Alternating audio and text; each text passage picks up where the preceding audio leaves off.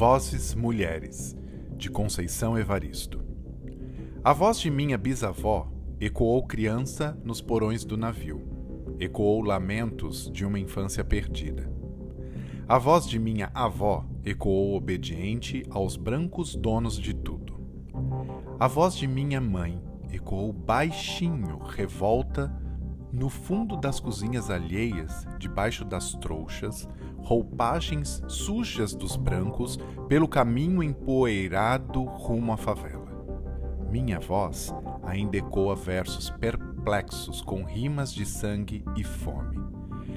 A voz de minha filha recolhe todas as nossas vozes. Recolhe em si as vozes mudas, caladas, engasgadas nas gargantas. A voz de minha filha recolhe em si a fala e o ato. O ontem, o hoje, o agora. Na voz da minha filha se fará ouvir a ressonância, o eco da vida, liberdade.